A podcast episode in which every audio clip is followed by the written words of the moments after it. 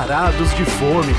Apresentação: Fábio Wright e José Flávio Júnior. Ah, que delícia, cara! E aí, José Flávio Júnior? Fala Fábio Wright, estamos de volta, hein? Com a edição 28, 28 edição do programa. Que será um programa bastante especial, inusitado, que nós vamos repetir um tema, sort of, meio que. Mas antes de falar nisso, vamos aproveitar que está chegando aí eh, daqui alguns dias. Se você estiver ouvindo ao longo da semana, talvez você esteja bem no dia, que é da incrível Feira Escandinava que tem todo ano no Pinheiro, com aquela mesma propaganda que passa na TV, que você fala, não acredito que caras não mudaram ainda.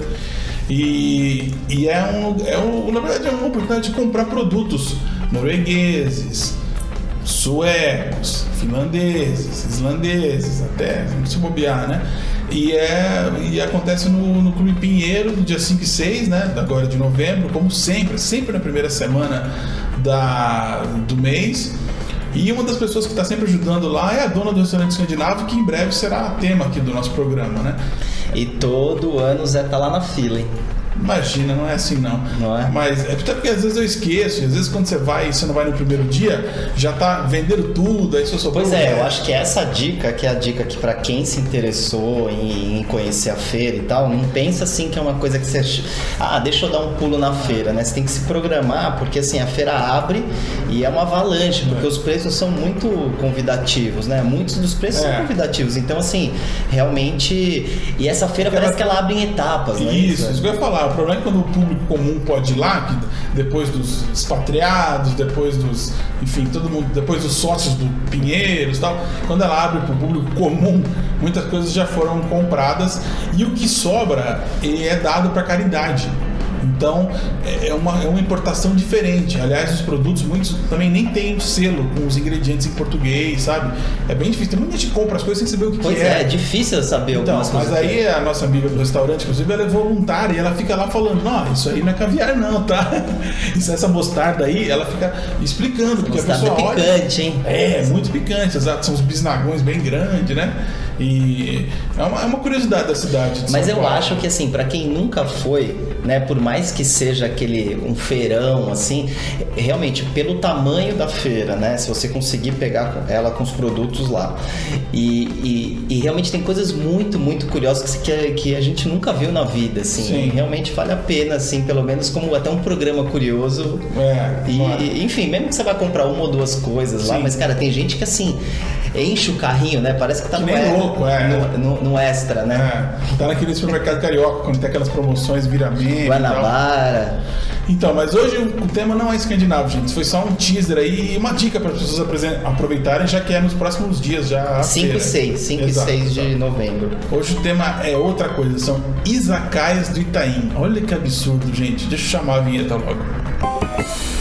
Primeiro prato. Quer dizer, nós já fizemos o programa de Izakaias, que era um Izakaya na Vila Clementino e outro na Vila Nova Conceição. Que a gente, fomos... que a gente fazia esse contraponto, né? Entre é, um Izakaya mais roots e com um Izakaya mais chique.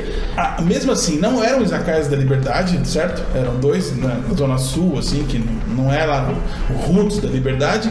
E agora, em vez de a gente fazer o da Liberdade, a gente vai fazer do Itaim. A gente vai ser ainda mais ousado que é falar de dois lugares de Itaim, mas é porque realmente eles abriram muito próximo, né? não só de distância, mas de data, né? eles são recentes e chama atenção, né? porque mostra que meu, até o então Itaim tá com izakaya, só que também não são os izakayas tradicionais, né? Não, pois é, izakayas assim, bem itainizados, vamos fazer assim. Mas os izakayas, né? Ah, é, izakaya, tem mais essa aí. Assim, eles estão na moda e estão se proliferando pela cidade, né? Que então, são as versões então, mais... eu fico... é, peraí, calma.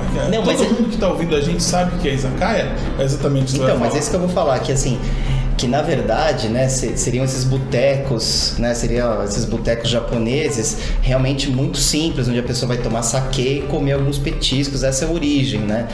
Então, aí eu fico pensando, Lembra quando se cunhou a expressão boteco chique, né? Que na verdade se espalharam também pela cidade, que são que é o que o carioca chama de pé limpo, né? Que seria o oposto ao, ao pé sujo.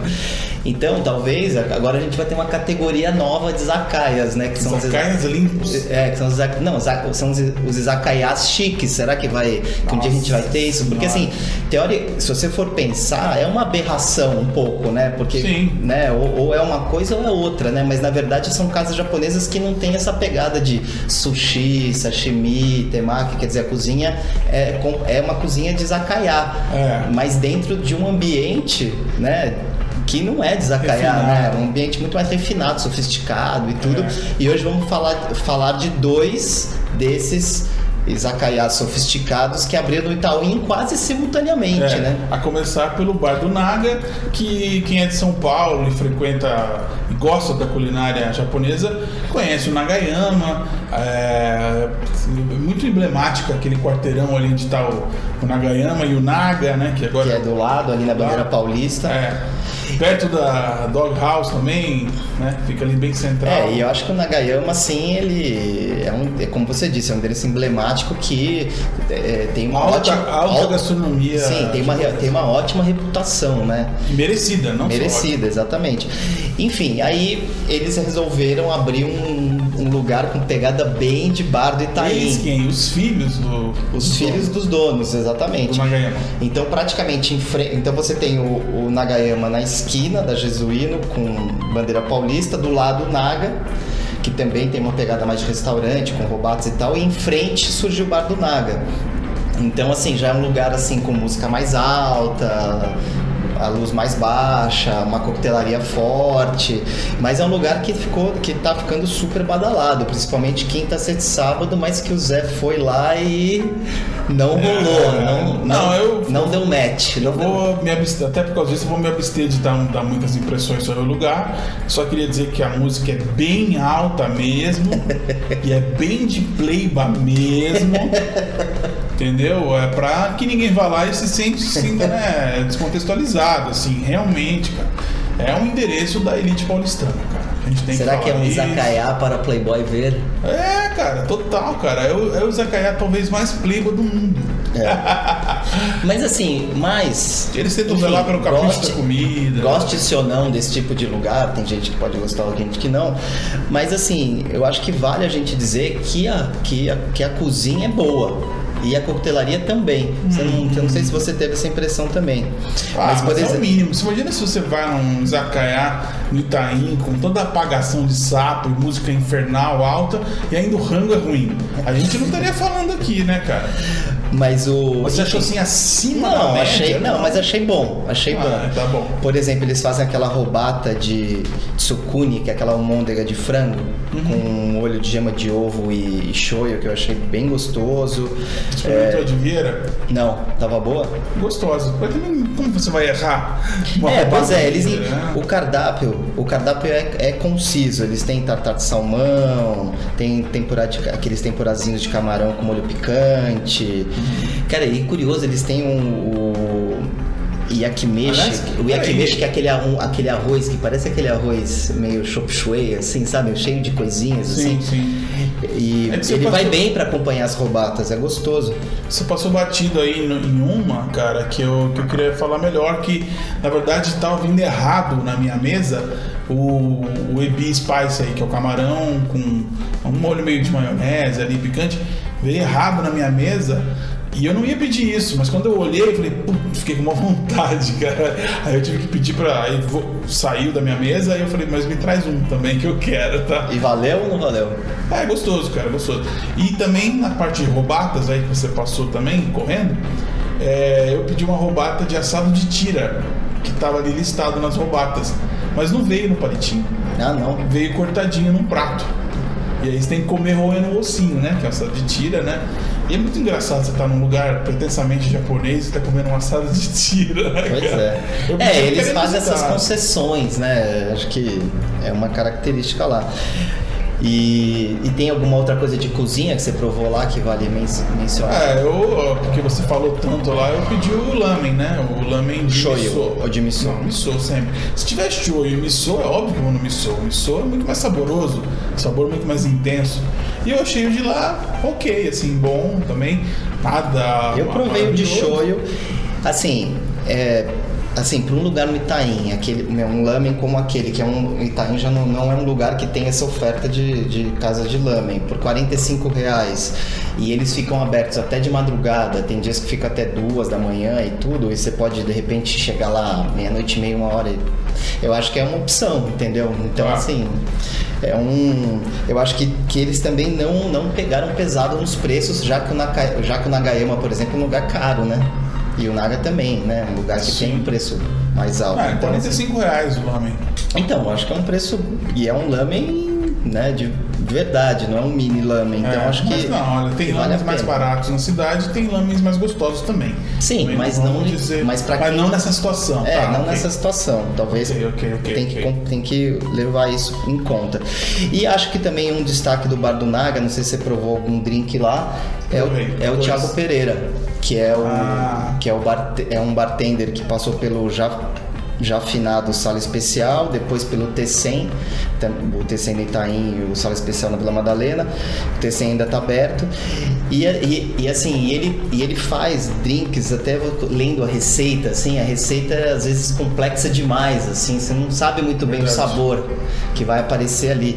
E muitas vezes isso até pode inibir, às vezes, a pessoa, porque de repente pode falar que tem abacaxi, mas e vai, ah, não gosto de abacaxi, não vou pedir, mas às vezes você É não sente, é, sutil, muito, é é. tão sutil que você não sente. Então, assim, eu acho que o Thiago ele faz, ele, ele consegue fazer receitas complexas que, que, que dão que resultam em sabores complexos e, e assim e que você realmente não vai imaginar o que vai chegar assim. Tem tem tem esse outro lado desse que você não sabe o que, que vai vir mas que muitas vezes surpreende positivamente. Acho que os drinks deles são bem equilibrados.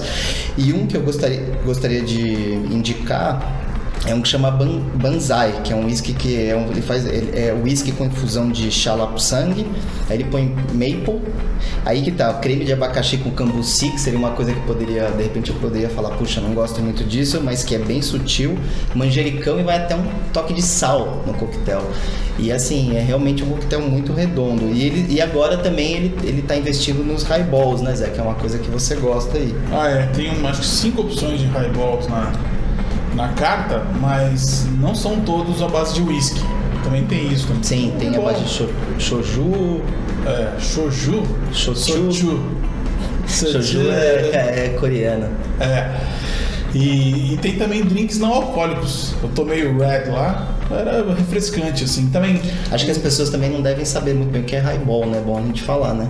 Tá, você que é especialista em bebida. Então não, fala. na verdade, assim, você tem uma base alcoólica e algo gaseificado que, né, quer dizer, um drink menos alcoólico, mais diluído. Sim. E, e que é importante você ter um gelo bom para ele não diluir muito rápido, né? É, e que talvez o mais tradicional seja com uísque e a bebida gaseificada seja soda, água com gás e tal. Sim. Mas, mas aí você pode criar Mas, por exemplo, o é Thiago- ele faz lá. Mas o Thiago lá no Bar do Naga, por exemplo, ele faz um blocão de gelo assim para colocar no copo alto com, com highball, exatamente para não ter essa diluição, entendeu? Então, enfim, é um Eu drink vi a tá- galera esculpindo lá. Aliás, quando eu tava comendo o lamen, o cara começou a esculpir do meu lado ali no balcão e começou a voar pedrinha de gelo no meu lamen. Então, assim, a experiência estava maravilhosa.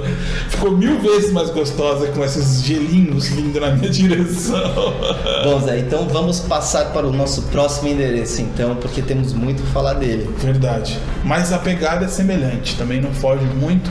Só que é um cara que tem uma história mais próxima dos izakayas. Vamos revelar qual que é. Segundo prato.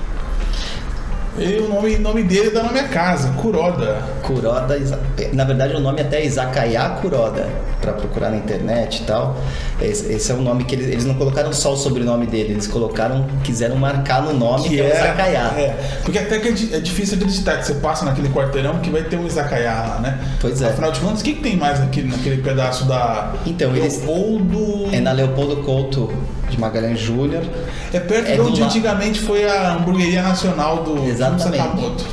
Não, e, e é do lado ali do Cabana Burger, né? Da unidade do Itaim do É. Cabana Burger e também da filial do, do Utô. Tô, é, que é alta gastronomia Enfim, é um quarteirão bem agitado ali do. É um, pra quem gosta de comer, é. Pra quem gosta de comer.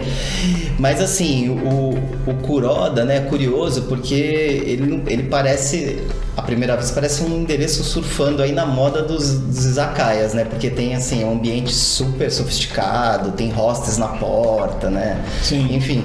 Só Mas que. lá dentro ele guarda uma figurinha que tem muita história. Pois é, eu acho que é esse o grande ponto É. dele, né?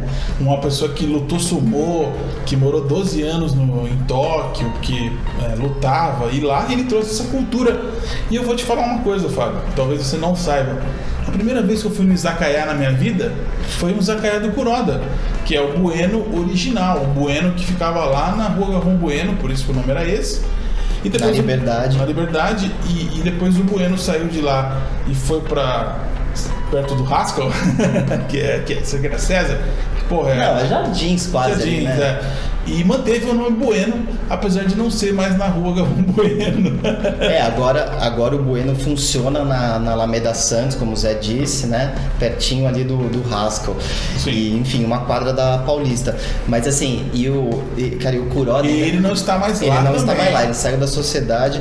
Cara, e sabia que nesse, nesse período dele, né, do sumô, né? É engraçado que você olha e fala, pô, ele lutou sumô e ele já não, não tem aquela figura, né? Ele chegou a pesar 130 quilos, cara, quando ele morou em Tóquio competindo, né? E Inclusive. aí reza a lenda que algumas receitas que ele aprendeu enquanto ele lutava sumô e comia para ser um lutador de sumô, ele, ele trouxe desse período, coisas mais calóricas, pesadas, Sim. que, que dá pra pessoa ganhar peso mesmo. Não, inclusive parece, eu tava lendo que a, que a tradição entre os lutadores de sumo é essa, que eles, eles cozinham pra.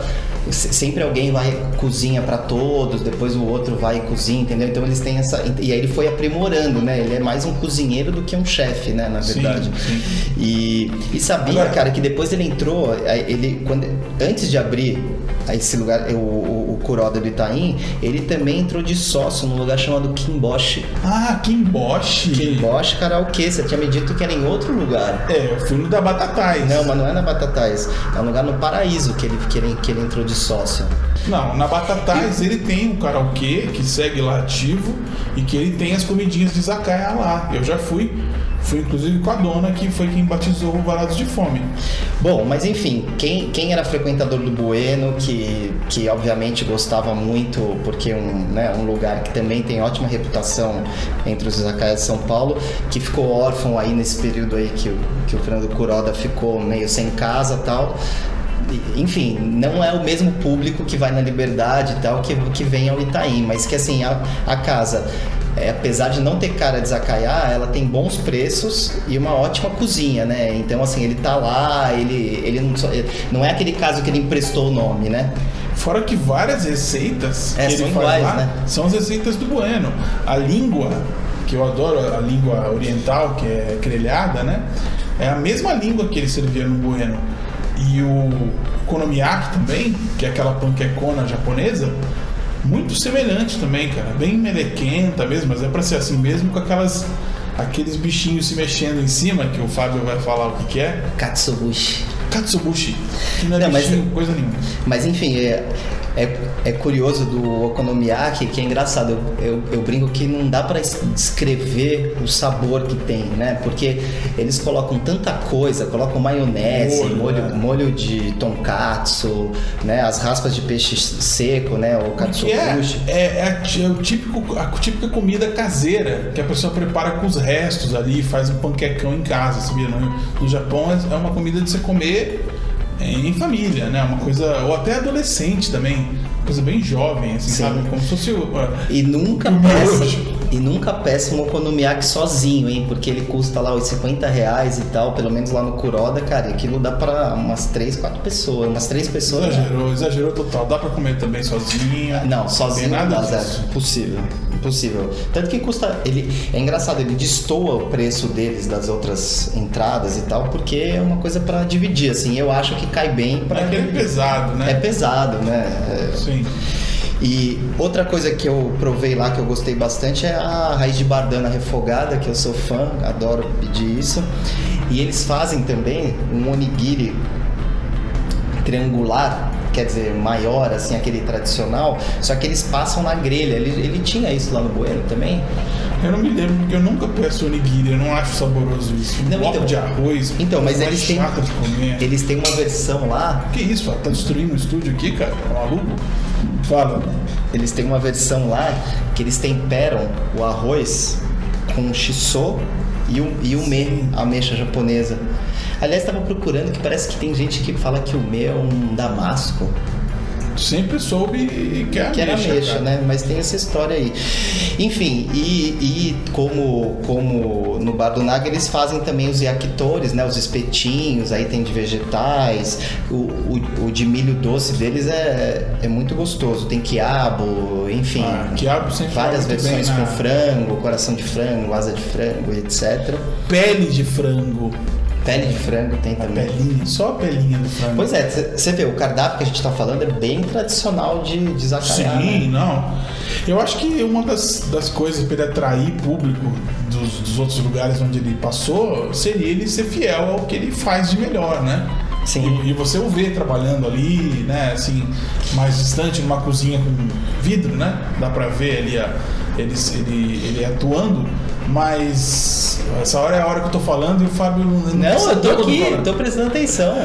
Tô dizendo que ele tá, ele tá. Se quiser trocar uma ideia, ele parece meio fechadão assim, mas ele é, ele é bom de papo, cara. Um cara não, legal. eu- não, inclusive o- eu, eu estive lá duas vezes. Na segunda vez, foi numa segunda-feira, me surpreendeu, assim, porque tinha gente no restaurante, tinha gente da, da comunidade, né?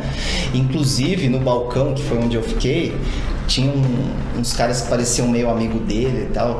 E aí pediu pra fazer aquele prato que é o tal do chankonabe, não sei se é exatamente Que é um ensopadão? que é aquele ensopadão de vegetais e tal que os lutadores de sumô comem antes das lutas lutas. para ganhar peso e tal. Não tá no cardápio, mas dizem que se, se ele tiver lá e não tiver muito movimento que dá para fazer, mas que não é uma coisa fixa do cardápio. Sim. E então, e, e, e, e por fim, assim como um prato principal, eu acho que vale muito a pena o tonkatsu deles, tonkatsu kare que, que eles fazem um empanado, lombo suíno empanado com farinhas panko de rosca, né? Aí servem por cima do gohan, do arroz e assim, e um molho curry muito equilibrado, assim, gostei bastante e também é um prato assim, os pratos lá realmente são muito bem servidos, assim. É, tem substância.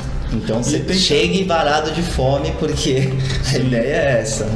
E tem os sorvetes também, que é engraçado que um dia que a gente foi lá em seis pessoas, cada um pediu um sabor diferente. Porque ele tem matcha, ele tem caramelo salgado, e, e você, pelo que eu vi aí nas suas Gengibre. anotações, não é produzido na casa. Eles pegam da Pine, né? Eles pegam da Pine Co, é.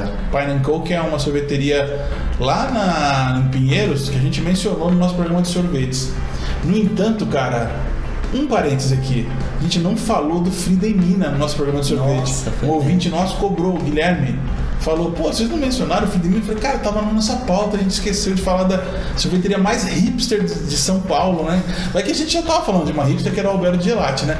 Mas a, a Frida e Mina é um sucesso ali na região e ela é totalmente, enfim, um vacilo nosso, né? Foi, Que a gente falou vacilo. de falar e a gente esqueceu, mas E é engraçado, né, que, que a gente tem praticamente só os sorvetes de sobremesa, né? A- Eles não, não, não- se empenharam muito. Tem so- e, e um pudim de matcha. Mas é isso, né? É isso, é. O Zakai não vai ficar te oferecendo um monte de sobremesa, assim, não faz sentido. É, não, mas é um, bar, mas é um pouco disso que a gente tá falando, que pelo estilo da casa, você espera, né, que tenha Ah. uma, uma- né? Então, assim, realmente vá com essa cabeça que você está no Aliás, apesar de não parecer. Já que, como você mencionou o Rutô, só pra dizer que talvez um dos primeiros izakayas chiques é da rede Rutô, que é o, o izakaya do Rutô que fica lá no Campo Belo. Campo Belo, Que, exatamente. foi a primeira vez que fui no Izakaya que eu falei, mas o que, que é isso? Assim, é tudo escuro, refinado e a carta. Tudo- tipo, tudo modernoso, né? É, e várias coisas apetitosas e caríssimas no cardápio também. né? Verdade, bem caro lá. Pois é. Então talvez pode ser que tenha inaugurado a tendência do nosso tema aqui do programa hoje, que foi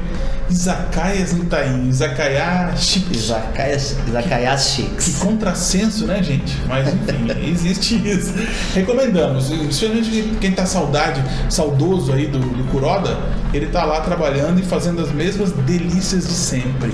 E são dois- saladinha de batata, kimchi ali. né? Entradinhas.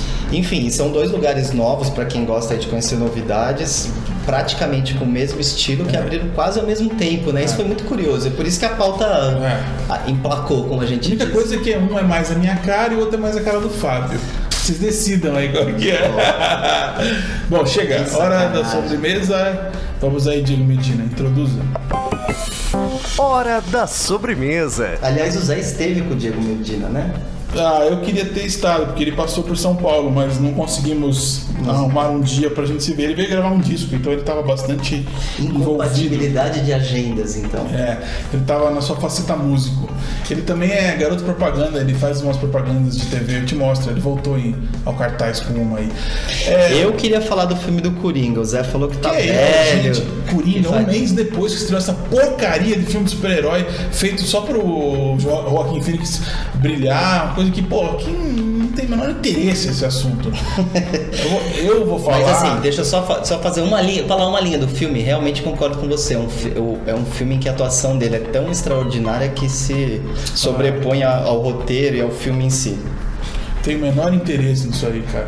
Agora, aí pior é se você falando, não, mas parece Taxi Driver, parece não sei o quê. Eu falei, cara, eu já vi Taxi Driver, não quero ver uns caras adaptando, roubando as cenas desse filme pra mostrar. Não, mas olha, veja como dá pra fazer um filme de herói, de super-herói, do universo de super-herói, com uma coisa séria, adulta tal. Um filme maniqueísta, bobo, que fica botando a culpa no. Ah, o cara é transtornado, ele vira um vilão. Que coisa mais. Ah. Mas a atuação dele é impressionante. Olha, Zé. ah, cara, é a primeira vez que você vê ele atuar bem? Não, mas é aquele filme feito pro ator ganhar um Daniel Oscar. Daniel Day-Lewis. Pô, o cara tá muito bem É. no filme. Então me falam que ele não tá bem, então, cara. Olha, eu quero falar, dar uma dica de um filme que passou batido. Foi muito pouco visto. Teve algumas exibições em umas salas aí. E que assim que eu mencionar qual filme que é, as pessoas já vão falar assim, ah, mas também, né? Credo, ah, que tem muito. Mas olha, ele, ele ensinaria muitas coisas para as pessoas. Inclusive, desfaria uns, uns mistérios, assim, desfaria. Desfaria um. É, Os desfaria. O, é o filme do MBL, chama-se Não Vai Ter Golpe. Que é basicamente a versão dos vencedores daquela história que todo mundo conhece da queda da Dilma, que foi abordado no filme da Petra Costa, que é o Democracia, Democracia em em Vertigem, que o Fábio adorou. Eu nem quis ver o da Petra, porque eu não, enfim, já sei exatamente qual é o conteúdo também, não vou perder meu tempo. Mas do MBL eu fiquei curioso para saber como que eles tinham retratado a história do ponto de vista de quem venceu a guerra. E eles escolheram fazer um filme muito contando a história deles, como eles nasceram, de onde saiu isso, por que que... E é muito curioso, porque eu não lembrava, eu não sabia, na verdade, como o bonde do rolê tinha sido importante nessa história, né? Que os meninos queriam fazer um clipe lá do bonde do rolê, que era a banda eh, de onde fazia parte o Pedro Deiro e o Gork, que hoje é o cara que produz o Pablo Vittar e tal. E ali, ali numa uma junção, assim, de, de, de amigos que, na verdade, gostavam de política também, surgiu uma coisa absurda que saiu do controle deles. Eles foram fazer um, um vídeo lá com Gentili, aí precisava de alguém para escrever um roteiro, aí falaram, "Não, chama aquele japonês lá que faz uns vídeos na internet, aí vem lá o Kim Kataguiri com 17 anos, assim, aí eu faço roteiro e tal, coisa super ingênua, assim, dá pra ver que eles não tinham noção de onde eles iam chegar. Mas aí eles entraram naquele, assim, assim que a Dilma foi reeleita, eles partiram pra cima e começaram a fazer um monte de loucura, foram a pé lá pra Brasília, e era tudo assim, uma construção meio que tateando e conseguindo coisas, assim, Mas né? tem um pouco de autocrítica, que nem Democracia em Não, a autocrítica que eles estão, que é mais forte agora no MBL, eles têm feito entrevistas por aí. O Kim Kataguiri foram provocações lá com o Taz, os outros caras do movimento estão dando entrevistas e as últimas entrevistas eles falam que eles realmente cagaram muitas coisas, que eles acirraram essa linguagem, essa disputa que tem hoje de um lado contra o outro. O Kim chegou a falar textualmente que eles, eles naquela época eles identificavam assim, que se a pessoa é de esquerda, ela é corrupta. Então eles já faziam essa asso- associação entre esquerda e corrupção, coisa que ele acha ridículo hoje, porque obviamente tem muita gente de esquerda que não é corrupta, né? É uma coisa meio básica. Mas eles, assim, eu acho que no filme também você entende por que, que eles levaram as coisas para esse lado. Eles eram muito cabaços, cara, muito verdes, eles não sabiam que eles estavam eles não sabiam onde eles podiam chegar com aquilo, né? Então é, é curioso por isso, para você entender de onde veio, por que, que teve tanta cagada, mas que no final eles acabaram é, impondo o que eles queriam, né? Só que hoje também, nitidamente, eles não estão felizes com, com quem herdou o poder no Brasil depois da Dilma, né? E eles são bastante responsáveis por isso. Eu acho que isso Sim, vale ver o filme para ter essa, essa visão. Não sei se o Fábio vai acatar minha, Mas minha saiu sugestão. já? Não, você, eu assisti no Now, isso nem foi exibido, basicamente. É. Mas tem todos os lugares, Netflix, aí, onde você quiser comprar, no YouTube, tem filme e vai custar, sei lá, por volta de 10 reais, 15 reais. Então é um investimento que eu acho que vale pela, pra entender quem são os moleques, o que eles fizeram, como não saiu esse povo, né? A gênese é bem interessante. Legal. Agora, como não tem mais tempo, eu vou chamar minha música rapidinho, que é simplesmente um clássico. Na verdade, eu gosto muito quando os mutantes vão para esse lado é, mais latino, né? E essa música Cantor de Mambo eu acho uma das grandes canções do- dos mutantes que eu estava reouvindo recentemente para que a gente batizou uma sala do meu do escritório do lugar onde eu trabalho como Sala Os Mutantes, a sala de reunião Olha, legal. agora chama Os Mutantes. Aí eu fiz uma playlist e tal, e acabou que voltei a me apaixonar por essa música aí chamada Cantor de Mambo. Então terminamos nossa edição 28 com. Começamos com os japas, terminamos com o mambo, então. Isso é como começamos com os Ah, é, escandinavos. teve escandinavo, japa e mambo. mambo. Então, beleza, até a próxima. Valeu! Yo te quiero, mi querida. Sin tus besos yo soy nada. Baila el mambo que yo canto a ti. Te miro, tú me miras. En tu cuerpo mi delirio. Baila el mambo, baila el mambo que yo canto a ti.